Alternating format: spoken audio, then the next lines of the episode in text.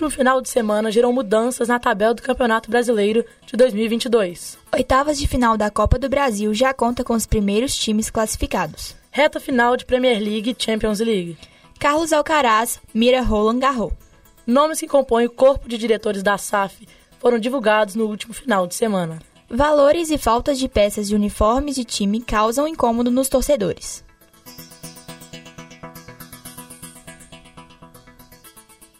Bom dia, começa agora mais uma edição do jornal PUC Minas. Segunda-feira, 16 de maio, 11h32. A capital inicia a semana com chuva e muito frio. Ontem rolou a sexta rodada do Brasileirão. Nosso repórter Pedro de Lima traz um panorama do que aconteceu na capital mineira. Neste último final de semana, os clubes da capital jogaram pelo, pelas séries A e B do Campeonato Brasileiro. Na Série A, o Atlético encarou o Atlético Goianiense e saiu com a vitória. Os gols do triunfo alvinegro foram marcados por Marlon Freitas, contra, e Hulk. Com isso, o Atlético encerrou a rodada na segunda colocação com 12 pontos. O próximo compromisso do Galo é na quinta-feira, 19 de maio, quando recebe o Independente Del Valle pela Libertadores às 9 horas da noite.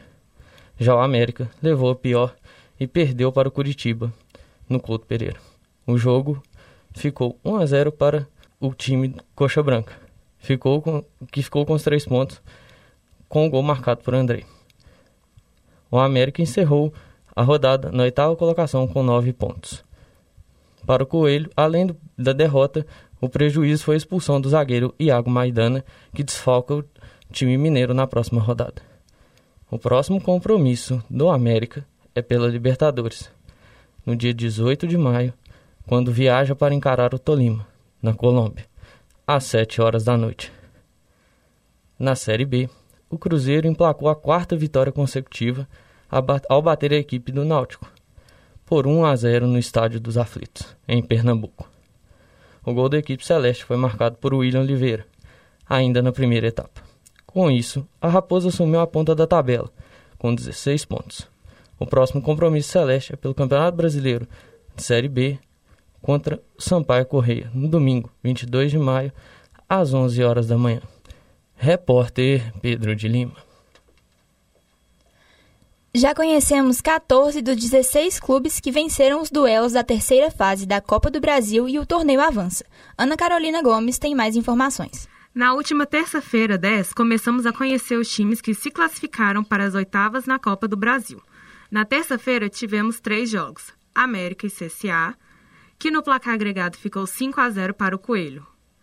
Azuriz e Bahia, que foi para a disputa de pênaltis, onde Bahia venceu por 4 a 3 e Atlético Paranaense e Tocantinópolis, onde o, o Furacão passou sem nenhuma dificuldade. Na quarta-feira, 11, tivemos mais seis jogos dessa fase, Juazeirense e Palmeiras, que com o placar agregado ficou 4 a 2 para a equipe paulista. Ceará e Tombense, onde o Ceará conseguiu um agregado de 4 a 1. Flamengo e Altos, a equipe carioca venceu e no agregado ficou 4 a 1. Vila Nova e Fluminense, a equipe do Rio, obteve no agregado um placar de 5 a 2. Corinthians e Portuguesa, onde o time paulista venceu por 2 a 0 e o total com o jogo de ida foi 3 a 1. E para fechar a sequência desse dia, tivemos o Cuiabá recebendo o Atlético Goianiense, onde ambos os jogos terminaram em empate, onde, onde terminaram em empate. O jogo foi decidido nos pênaltis, onde a equipe de Goiás venceu por 3 por 5 a 3. Na quinta-feira, 12, tivemos mais equipes definidas para a próxima fase. Vitória e Fortaleza, onde a equipe do Ceará não teve problemas e passou com um placar de, agregado de 4 a 0. São Paulo e Juventude, onde o São Paulo passou com um placar de 4 a 2. E Cruzeiro e Remo, que mesmo Cruzeiro vencendo o Remo no tempo normal, o jogo foi levado para a disputa de pênaltis, onde a equipe mineira levou a melhor e se classificou. Santos e Curitiba, onde a equipe paulista venceu por 3 a 0, Botafogo e Ceilândia, onde a equipe carioca não teve nenhuma dificuldade. O placar agregado ficou 6 a 0. Ainda faltam duas equipes a serem decididas. Um sai no jogo entre Brasiliense e Atlético Mineiro, que ocorre no dia 22, e Bragantino e Goiás, que acontece no dia 31. Repórter Ana Carolina Gomes. A Premier League está chegando ao fim. Nesta semana conheceremos o time campeão e um provável feito inédito para um time inglês. Mais informações com a repórter Ana Carolina Gomes. Faltando uma rodada para o fim da Premier League, o campeão ainda é desconhecido. A disputa entre o Manchester City e o Liverpool, onde, onde quatro pontos separam as duas equipes, Porém, o Liverpool ainda fará o seu último o jogo da penúltima rodada, já que neste sábado, dia 14, disputou a final da FA Cup contra o Chelsea. O jogo terminou 0 a 0, o que levou à prorrogação, que também não teve nenhum gol, ocasionando a disputa de pênaltis, onde o Liverpool ganhou de 6 a 5. Este é o segundo título do Liverpool nessa temporada. O primeiro foi o da Copa da Liga Inglesa. Eles, eles ainda têm mais dois títulos para disputar: o da Premier League e o da Champions contra o Real Madrid no dia 28. Se a equipe conseguir vencer esses outros dois títulos, vai ser o único clube inglês que possui quatro títulos em uma única temporada. Repórter Ana Carolina Gomes. Semana que vem acontece um dos torneios de tênis mais importantes, o Roland Garros. Um nome que vem seguido como possível campeão é o do jovem Carlos Alcaraz. Mas será que ele tem chances, Maria Fernanda? Olha, Dácia, ele vem de vitória, de uma grande vitória. Ele ganhou o torneio de Madrid e fez isso ganhando do Nadal, do Zverev e do Djokovic, que são três tenistas que estão no top 5 e carregam já muitos títulos. Então, ele está com certeza apto, já ganhou de grandes nomes e também vai estar tá bem mais descansado que esses outros tenistas, porque ele não jogou o torneio de Roma, já que ele machucou o tornozelo, ele decidiu tirar uma semana, uma semana a mais, para preparar para o Roland Garros. E como ele também ele é mais jovem, e o Roland Garros, como é um grande slam, é um torneio melhor de três sets, ao invés de melhor de dois sets, ele com certeza tem mais energia do que, por exemplo, o Nadal e o Djokovic, que já tem mais de 30 anos, né? Ele nem 20 anos ele tem. Mas então, ele tem sim chances, mas não vai ser fácil, porque o Djokovic está numa fase excelente, mesmo tendo perdido para o Alcaraz. O Nadal, ele tem mais de 10 títulos de Roland Garros, ele é um grande tenista, então pode ser que isso na hora faça diferença. E é claro, os Everev e o Tsitsipas, eles fizeram uma excelente temporada de Saibro. Então ele tem chance sim, ele falou que quer ganhar um Grand Slam, mas também não vai ser fácil. É, realmente. Voltando para o Brasil, o Cruzeiro apresentou na última sexta-feira os novos gestores do clube. Confira com Pedro de Lima. Na última sexta-feira, 13 de maio, foram divulgados os nomes que vão compor o corpo de diretores da SAF, Sociedade Anônima de Futebol do Cruzeiro. Uma reunião com os atletas marcou a apresentação do projeto e do novo quadro de gestores do clube, que ficou composto pelos seguintes nomes: Gabriel Lima será o CEO. Gabriel Lima, que auxiliou na transição da, da associação para a SAF, se torna o CEO responsável pelo gerenciamento. Alexandre Cobra será o novo secretário-geral e acompanhará de perto assuntos relacionados à governança e jurídico. Pedro Martins será mantido no cargo de diretor de futebol. Henrique Ambrogini ficará responsável pelo cargo de diretor de operações. Rafael Viana será o diretor financeiro.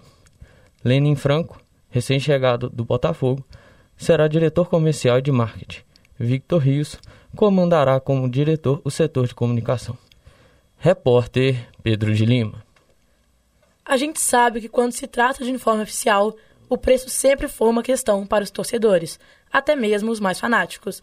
Confira a reportagem de Pedro de Lima. O futebol tem diversos elementos em seu meio e um deles são os uniformes das equipes, que geram cobiça e anseio a cada lançamento de uma nova coleção. Uma situação que vem gerando incômodo nos torcedores atualmente são os valores de cada peça dessa coleção. Variam em torno de R$ 149,99 a R$ 299,99, sendo mais barato o calção e o mais caro as camisas titular, reserva, alternativa e de goleiro. Tiago Loredian nos conta a sua opinião sobre o preço dos materiais originais.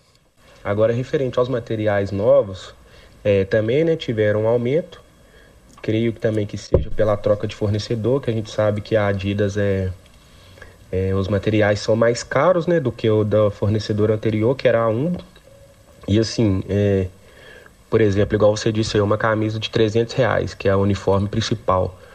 É, para uma pessoa que é pai de família, tem que pagar contas dentro de casa, aluguel, é, e ganha um salário mínimo, cara, fica praticamente impossível fazer a compra dessa camisa.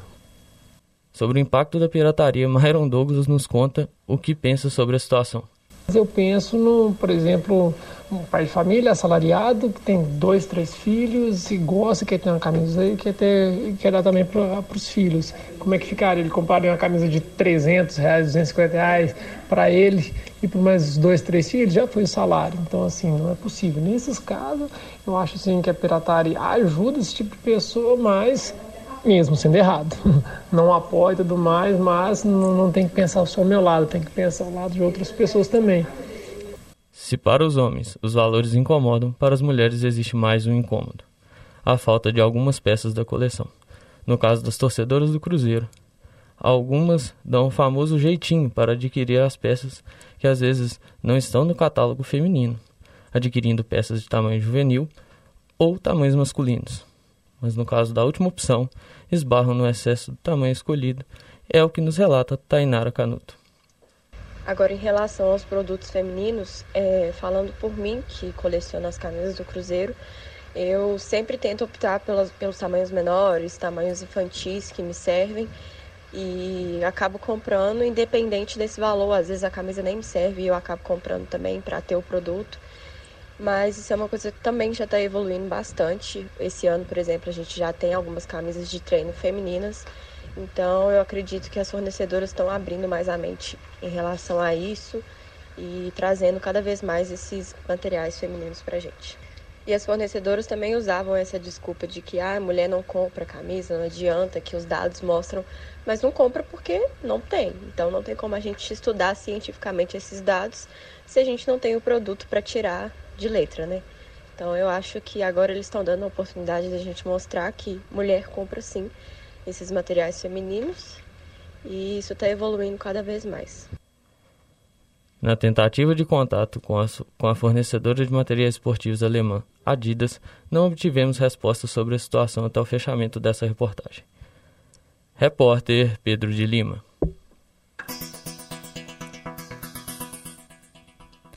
Chegamos ao fim de mais uma edição do Jornal PUC Minas. Uma ótima semana a todos. Apresentação: Adácio Vitória e Maria Fernanda Lages. Produção: Ana Carolina Gomes, Maria Fernanda Lages e Pedro de Lima. Esse é um trabalho realizado com laboratório de áudio e assistência técnica de Clara Costa, Arthur Rocha e Giovanna Orsini. Coordenação de Getúlio Nuremberg.